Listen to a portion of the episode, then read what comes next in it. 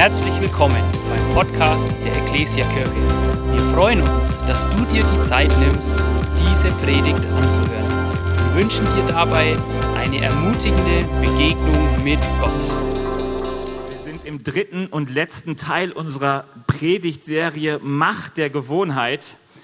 Ihr wisst, dass viele guten Dinge erst so ihre ganze Macht und Kraft entfalten, wenn man sie täglich tut. Also wer einmal im Monat Zähne putzt, nett, kannst du einmal im Monat von deinem Ehepartner geküsst werden, aber es entfaltet nicht seine Wirkung. Ist regelmäßig, aber hilft nicht so richtig. Aber wenn du es mehrmals täglich, ich habe gehört, am besten ist zweimal auch nicht zu viel machst, dann ist es richtig gut und hat eine richtig gute Wirkung, entfaltet seine Kraft. Du hast ein strahlend weißes Lächeln, ähm, tust was gegen Karies und auch die Dritten kommen etwas später.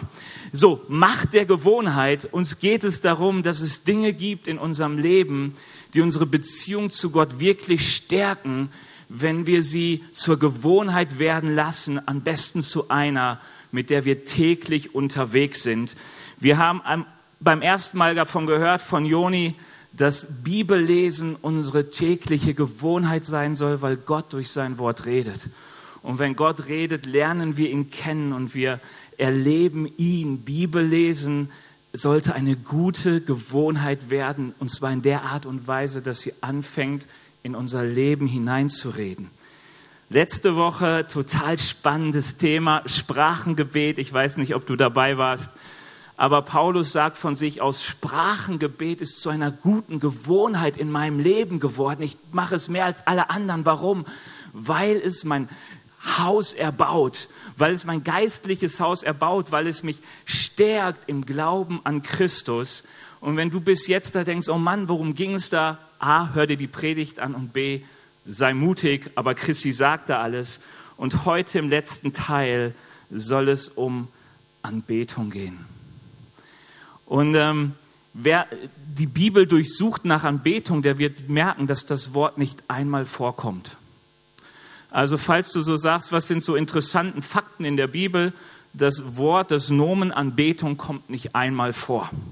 Also je nach Übersetzung kommt es schon einmal vor, aber eigentlich steht da nicht Anbetung. Aber das Wort anbeten kommt ganz oft vor und das heißt so viel wie niederknien, niederfallen, huldigen, dienen, unterwerfen. Also das schönste Bild, das du haben kannst, was ist es? Das ist da, wenn der Ritter, der seinen König ehrt, vor seinem, Ritter, vor seinem König niederkniet und anfängt zu hören, was sein König ihm sagt und er dann sagt, ich werde dich ehren und mein Leben einsetzen für dich. So in diese Richtung dieses Bild. Im Griechischen heißt dieses Wort, ah, ich lasse es, braucht keiner wissen. Okay, das Erste, was ich dir sagen möchte heute Morgen ist, du bist ein Anbeter. Egal, ob du mit Gott unterwegs bist oder nicht. Egal, ähm, ob du überhaupt an Gott glaubst oder nicht. Die Bibel sagt dir, aus Gottes Sicht bist du ein Anbeter. Die Frage ist nur, ob du ein richtiger oder ein falscher Anbeter bist. Oder anders gesagt, ob du das Richtige oder das Falsche anbetest. Aber die Bibel sagt uns, wir sind vom ganzen Typus her, der Typ Mensch ist als Anbeter geschaffen. Und das möchte ich euch mal so zeigen, erstmal an einer Bibelstelle. Die ist richtig cool. Ich, ich habe das einfach mal so rausgerissen. Also wenn ihr schon so merkt, da Römer 1, 23, 25, dann merkt ihr, ich habe da schon was rausgekürzt, obwohl das ganze Kapitel hammermäßig ist. Weil Paulus in Römerbrief so anfängt, warum ist die Welt, wie sie ist?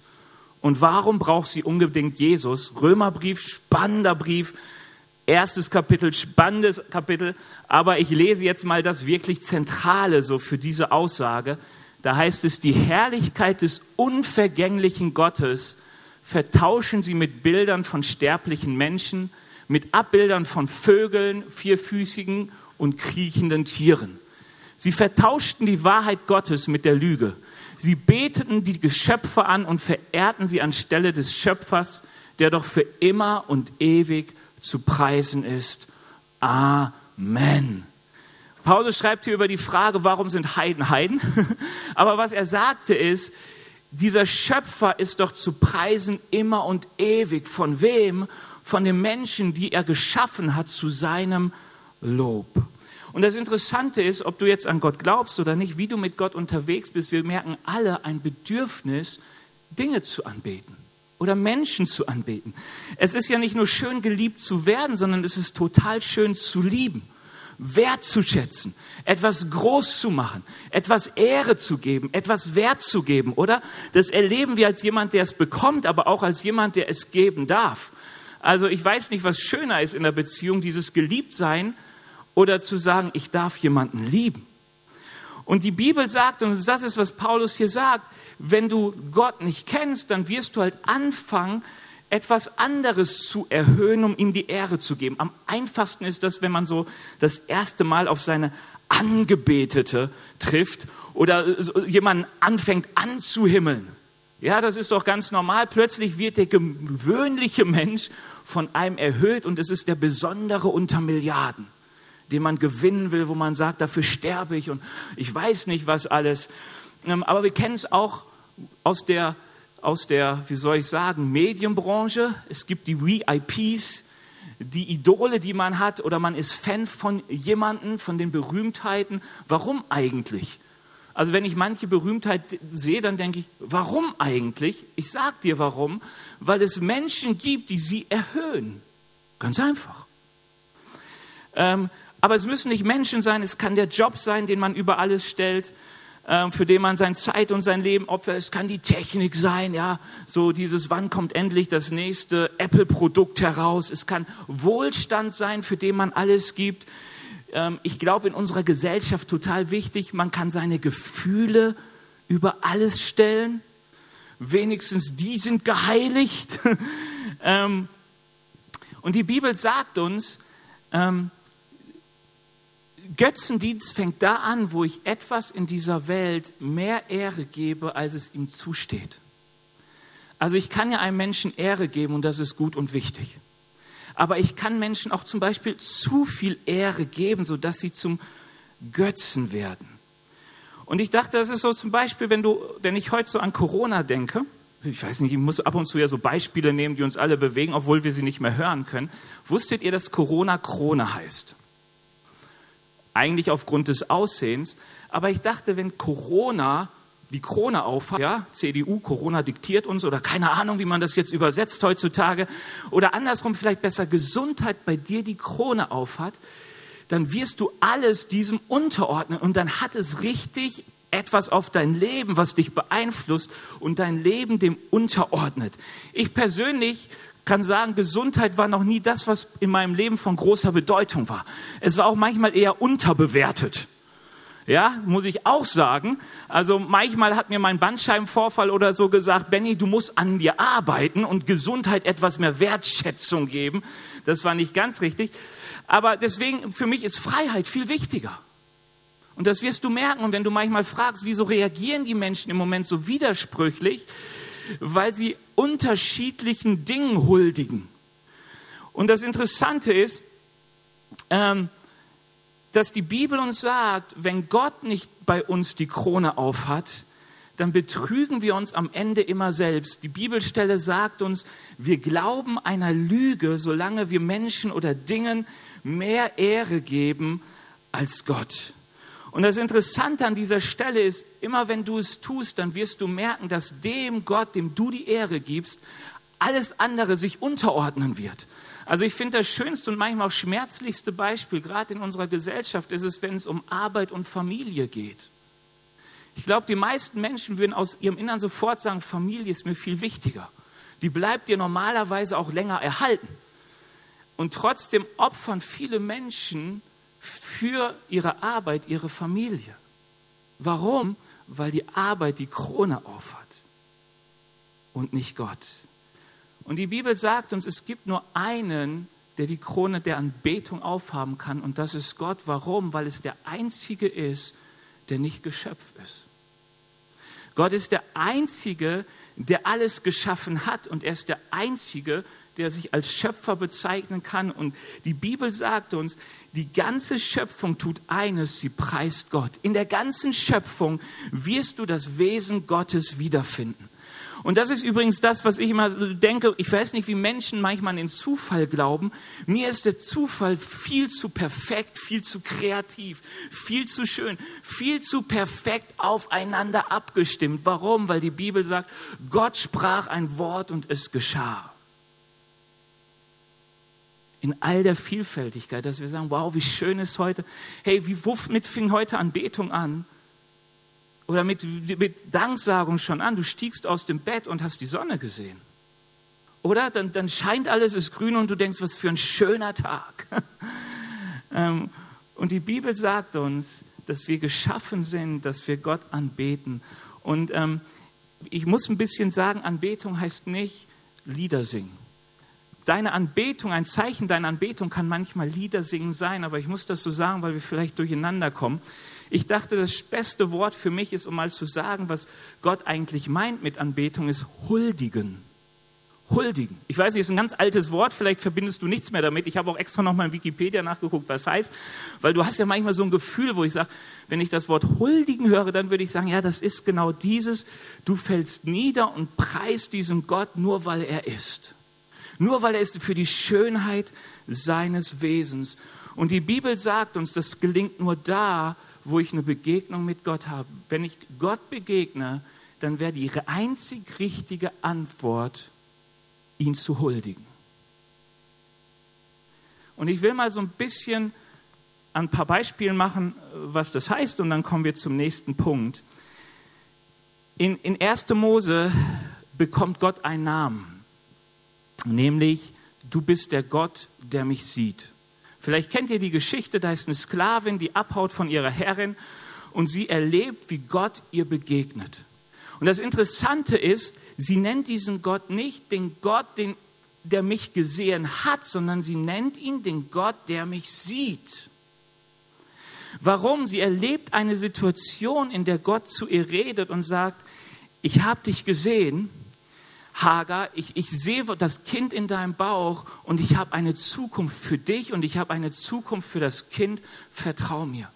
Und sie geht in eine Situation zurück, wo sie Gott nicht mehr wirklich sieht, aber sie weiß in dem Moment, sie hat den Gott gesehen, der mich immer wieder sieht. Das heißt, die Anbetung Hagars ist das Wesen Gottes, der gar nicht so fern ist von den Menschen, sondern einen jeden Einzelnen von uns sieht und sie preist dieses Wesen Gottes, der uns sieht, der uns nahe ist. Ich liebe die Geschichte. Das ist die richtige Form. Ich erlebe Gott und ich fall nieder und fange an, seinem Wesen zu huldigen in allem. Lukas 17, so eine relativ bekannte Geschichte, vielleicht für den einen oder anderen. Da geht es um zehn Aussätzige, die zu Jesus kommen, die ihm begegnen und um Heilung bitten. Und Jesus sagt, komm, geht hin Richtung Tempel und alle werden auf dem Weg gesund. Aber nur einer von den zehn kehrt zurück zu Jesus. Und da heißt es, dass er jetzt auf Jesus zuging und niederfiel vor seinen Füßen. Es heißt, neun waren unterwegs, zehn waren, wurden geheilt und ich gehe auch davon aus, dass alle zehn dankbar waren. Aber nur einer kam zurück um diesen Gott, der ihn heilt, zu anbeten. Und die Bibel sagt uns im Psalm 95, ähm, komm, wir wollen ihn anbeten und uns vor ihm niederwerfen. Wir wollen niederknien vor dem Herrn, der uns geschaffen hat. Anbetung und das in allen Bereichen unseres Lebens, da kommen wir noch dazu. In Römer 12 heißt es, wer diesem Jesus begegnet, seine Vergebung begegnet, der kann nicht anders, als sich ihm komplett zur Verfügung zu stellen. Ich habe die Bibelstelle mitgebracht, 12 Vers 1. Ich habe euch vor Augen geführt, Geschwister, wie groß Gottes Erbarmen ist. Die einzige angemessene Antwort darauf ist die, dass ihr euch mit eurem ganzen Leben Gott zur Verfügung stellt und euch ihm als ein lebendiges und heiliges Opfer darbringt, an dem er Freude hat. Das ist der wahre Gottesdienst oder das ist die wahre Gottesanbetung. Und dazu fordere ich euch auf, alles in unserem Leben, was wir tun, machen, und so soll eine Huldigung Gottes sein. Wir sind alles Anbeter. Die Frage ist, wen oder was du anbetest. Der zweite Punkt ist, schenke Jesus kontinuierlich deine Anbetung. Und das ist jetzt echt, wo, wo ich merke, da ist mein Herzschlag heute drin.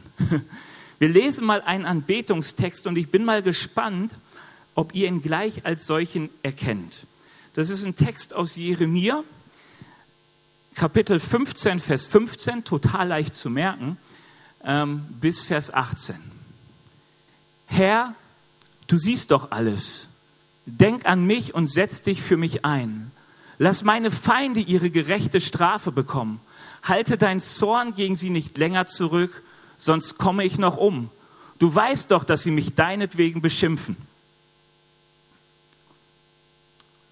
Immer wenn du mit mir sprachst, nahm ich deine Worte mit großem Verlangen auf. Ja, dein Wort ist meine Freude und mein Glück, denn ich gehöre dir, Herr allmächtiger Gott.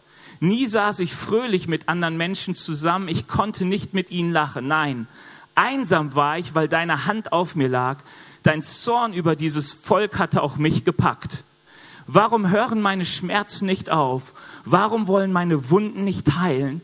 Du hast mich enttäuscht, du bist wie ein Bach, der versiegt. Jeremia heißt auch der klagende Prophet. Ihr versteht an dem Text vielleicht auch warum, weil hier geht er in die Auseinandersetzung mit Gott und sagt einfach, Gott, mir geht es miserabel, weil ich mit dir unterwegs bin. Die letzten Worte sind bezeichnend. Er sagt, Gott, du bist für mich wie ein Bach der versiegt.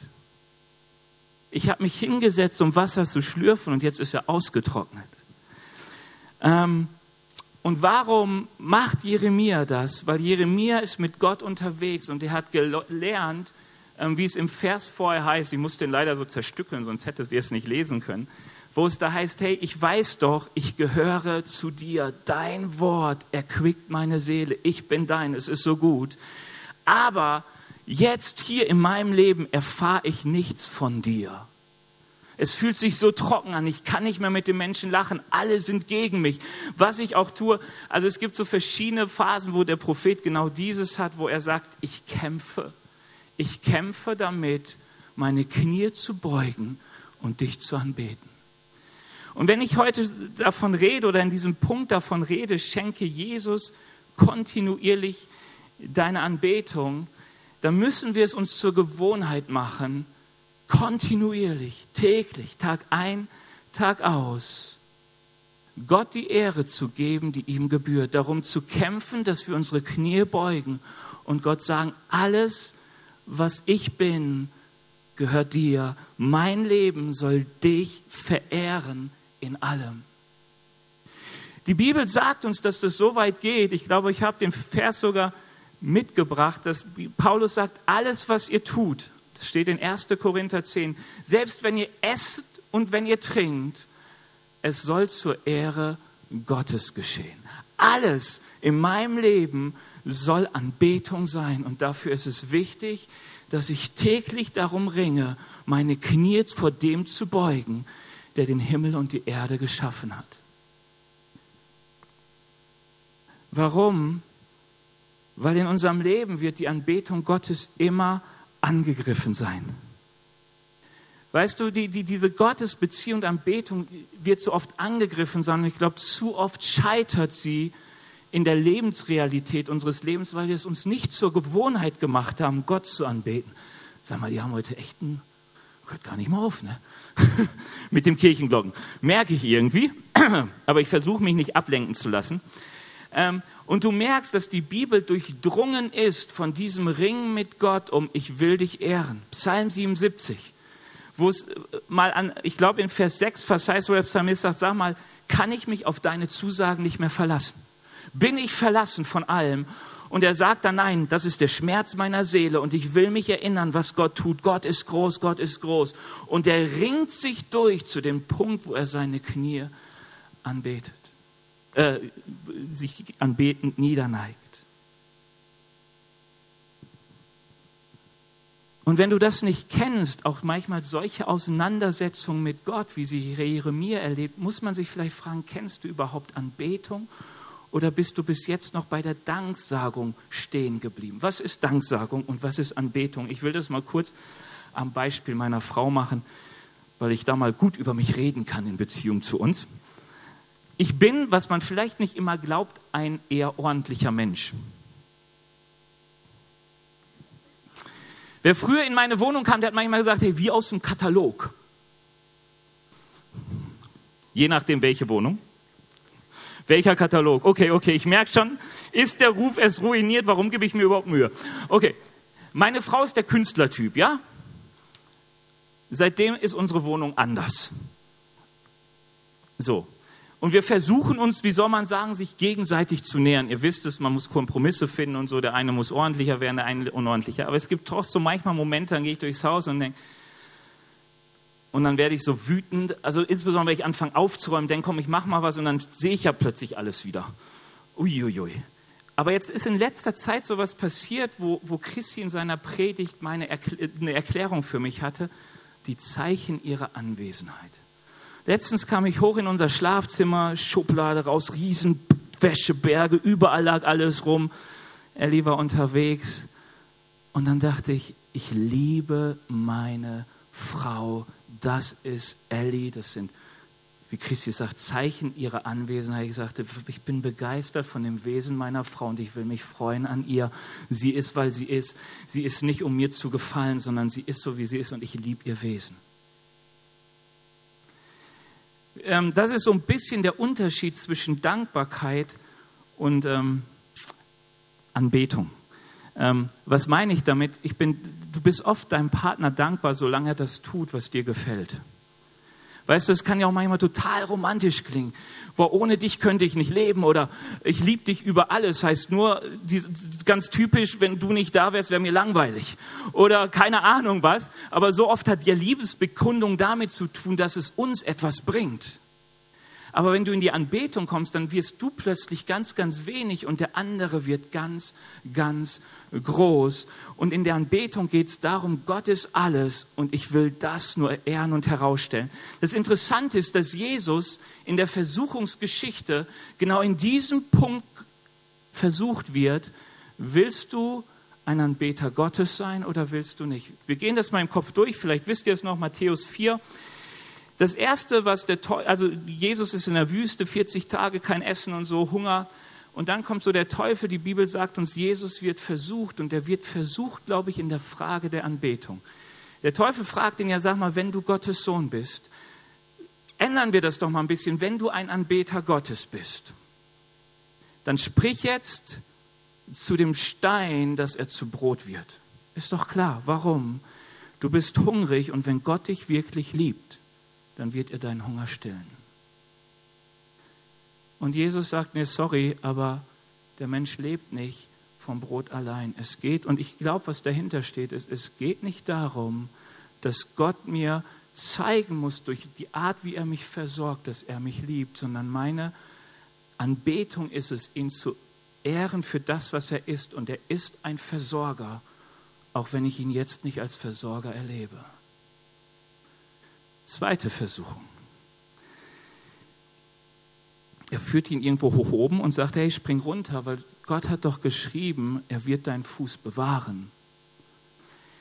Und Jesus sagt, du sollst den Herrn, dein Gott, nicht versuchen. Und ich dachte, wieder so ein Punkt, wo die Frage war, sag mal, geht es darum, dass ich Gott anbete, auch als der, der für mich sorgt, der mich versorgt, der auf mich aufpasst, auch wenn ich es nicht sehe?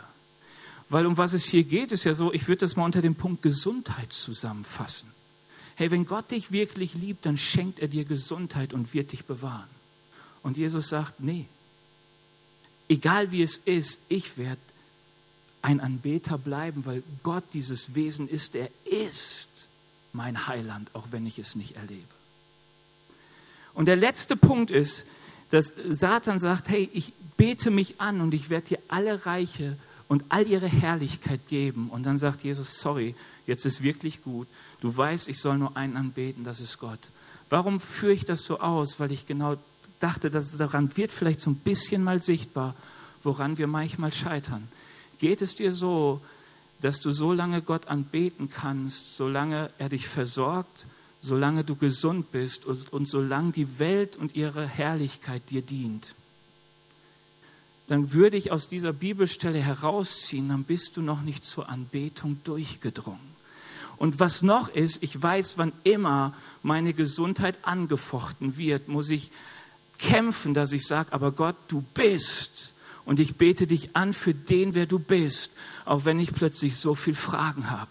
Und wenn ich Mangel erleide und nicht mehr weiß, wo unten und oben ist und vielleicht am Mangel zugrunde gehe, dann beginnt der Kampf zu sagen, aber ich will mich beugen vor dem, dem ich kennengelernt habe. Er ist mein Versorger. Er ist mir nahe. Er ist der Gott, der mich sieht. Ich werde ihn anbeten und ihn preisen dafür.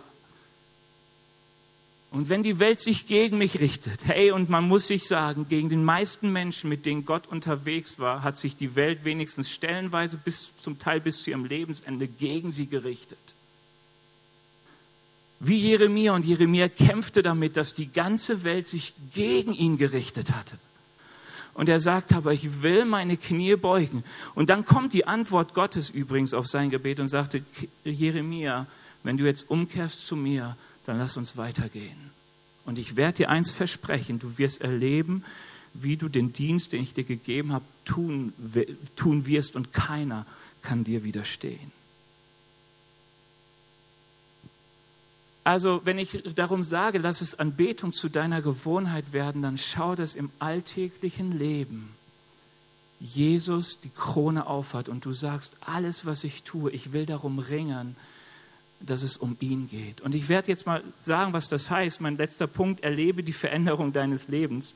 Ich habe ein Zitat mitgebracht, ich habe es nicht da drauf, aber ihr könnt mal zuhören, weil ich muss das nur so sagen, weil ich weiß nicht mehr, von wem ich es geklaut habe. Da heißt es, Anbetung ist die Unterordnung unter das ganze Wesen Gottes. Schärfung des Gewissens durch seine Heiligkeit. Nahrung für das Denken durch seine Wahrheit. Reinigung der Fantasien durch seine Schönheit, Öffnung des Herzens für seine Liebe und Unterordnung des Willens unter seinen Absichten. Wenn das alles in einer Haltung der Verehrung zusammenkommt, ist dies die höchste Form des Ausdrucks, zu dem wir Menschen fähig sind.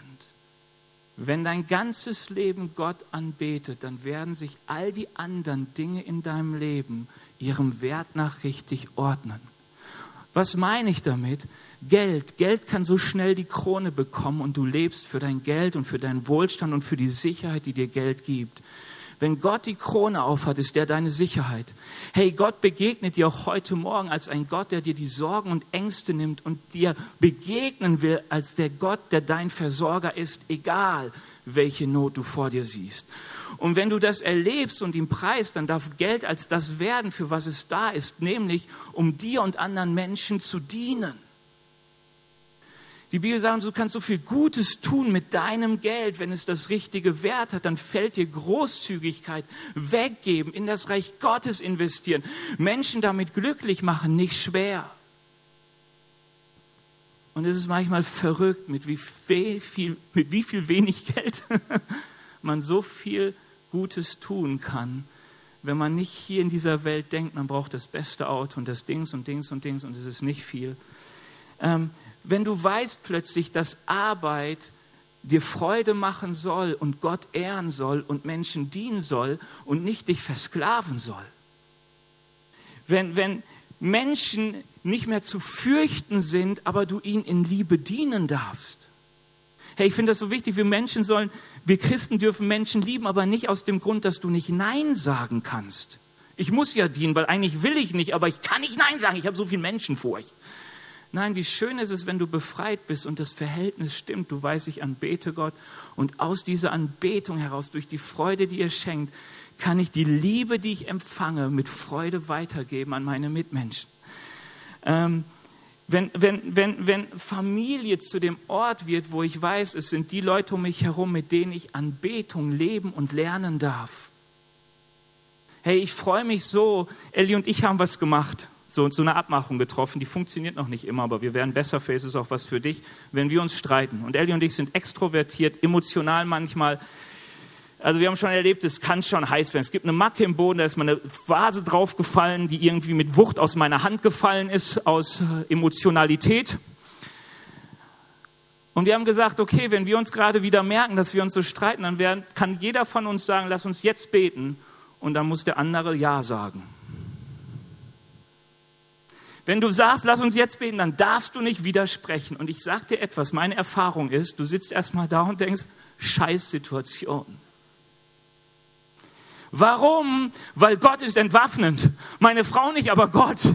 Dann merkst du plötzlich, dass Gott sagt, hey Benny, wie liebe ich dich? Demut. Einer den anderen höher achten als sich selbst. Und dann sitzen wir erstmal da.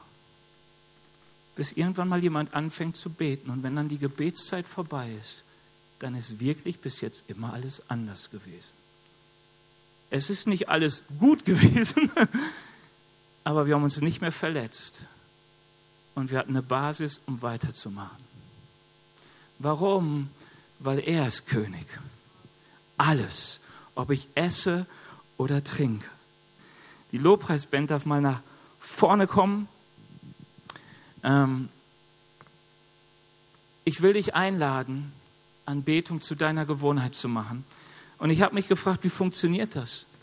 Wie sind die fünf Schritte zum Heil? Es gibt sie nicht. Ich kann dir nur eins sagen, Anbetung funktioniert nie ohne Gottes Begegnung. Sie ist immer die Antwort auf Gottes Begegnung. Was meine ich damit? Deine Liebe zu deinem Partner hat erst funktioniert, nachdem du dich in ihn verliebtest. Da, da war erst dieses, wie geil ist der denn? Oder wie geil ist die denn? Oder vielleicht klang das Ganze auch ein bisschen höflicher. Aber ich kann mich noch gut erinnern, als ein befreundeter Pastor von mir aus Nürnberg zu mir kam, nachdem er das erste Mal seiner heutigen Frau begegnet ist.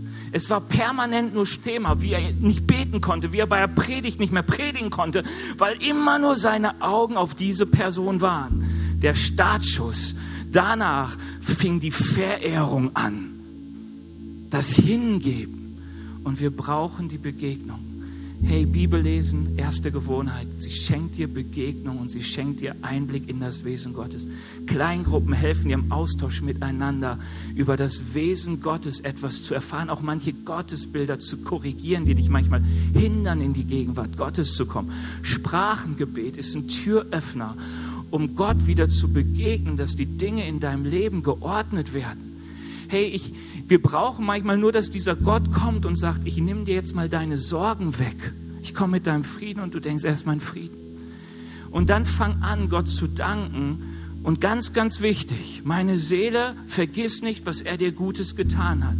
Aus den Begegnungen, die, Dank, die, du, die du dankend erlebst, kannst du Dinge ableiten über sein Wesen. Wenn dich Gott einmal versorgt hat, ist er immer dein Versorger. Du kannst dich in Situationen, wo er dich nicht versorgt, daran erinnern und sagen, ich preise ihn als mein Versorger. Du kannst dein Leben ordnen, auch anhand der Erfahrung, die du hast und sein Wesen preisen, dankbar sein. Ähm, fang an, Gott alles zu sagen. Solange du mit Gott nicht ringst, solange Gott nicht die Abgründe deines Lebens kennt, solange du ihm die Sorgen und deine Bitterkeiten und deine Frustration und deine Gottesenttäuschung, solange du die nicht ihm am Kopf haust, kannst du nie ein tiefer Anbeter werden. Weil ich weiß, dass die Ringung, das Ringen des Anbetens, des Niederbeugens vor Gott, wir sind so stolze Leute. Es ist manchmal so ein Kampf. Und kämpf ihn mit Gott. Gott kann das ab, aber Gott wünscht sich angebetet zu werden. Und wenn es dir gut geht, sag Gott Dank dafür. Und wenn es dir schlecht geht, klage Gott alles und suche die Begegnung mit ihm. Und denk immer an eines.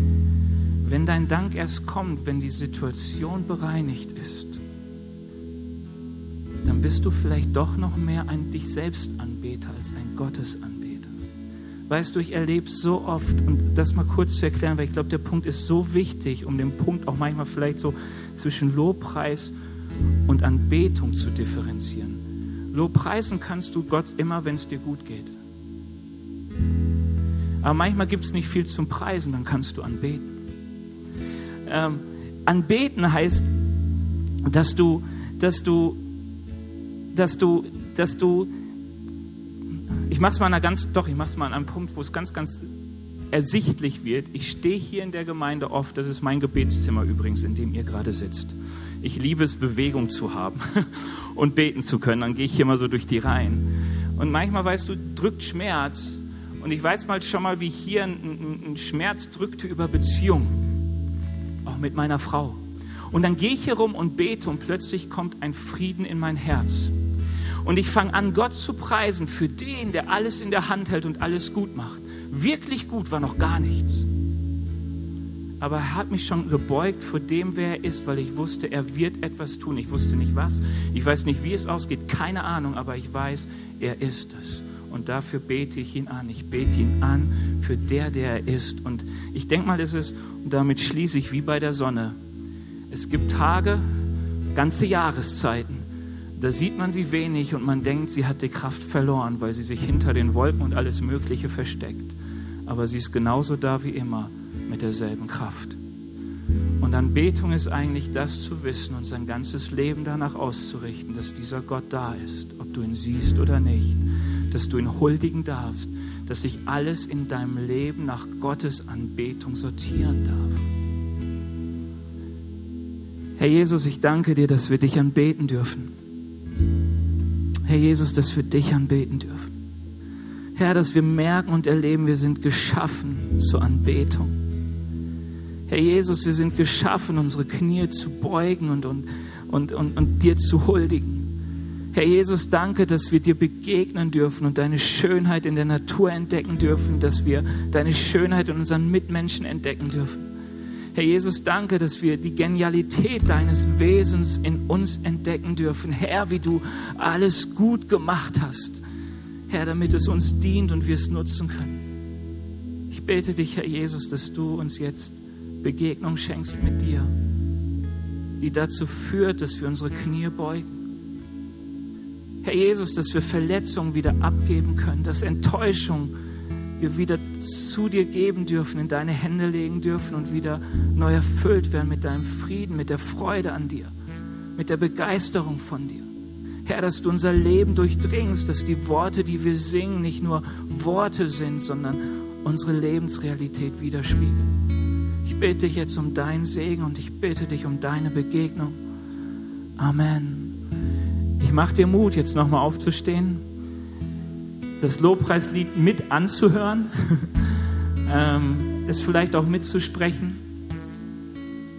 und ganz bewusst zu sagen, Herr, hier bin ich, begegne mir, weil das Schöne ist, viele Begegnungen in der Bibel mit Gott passierten für den, der Gott begegnete, relativ erstaunlich. Und vielleicht bist du nicht mit der Erwartung gekommen, hier Gott zu begegnen. Aber glaub mir, Gott kann dir begegnen hier. Sei einfach offen dafür.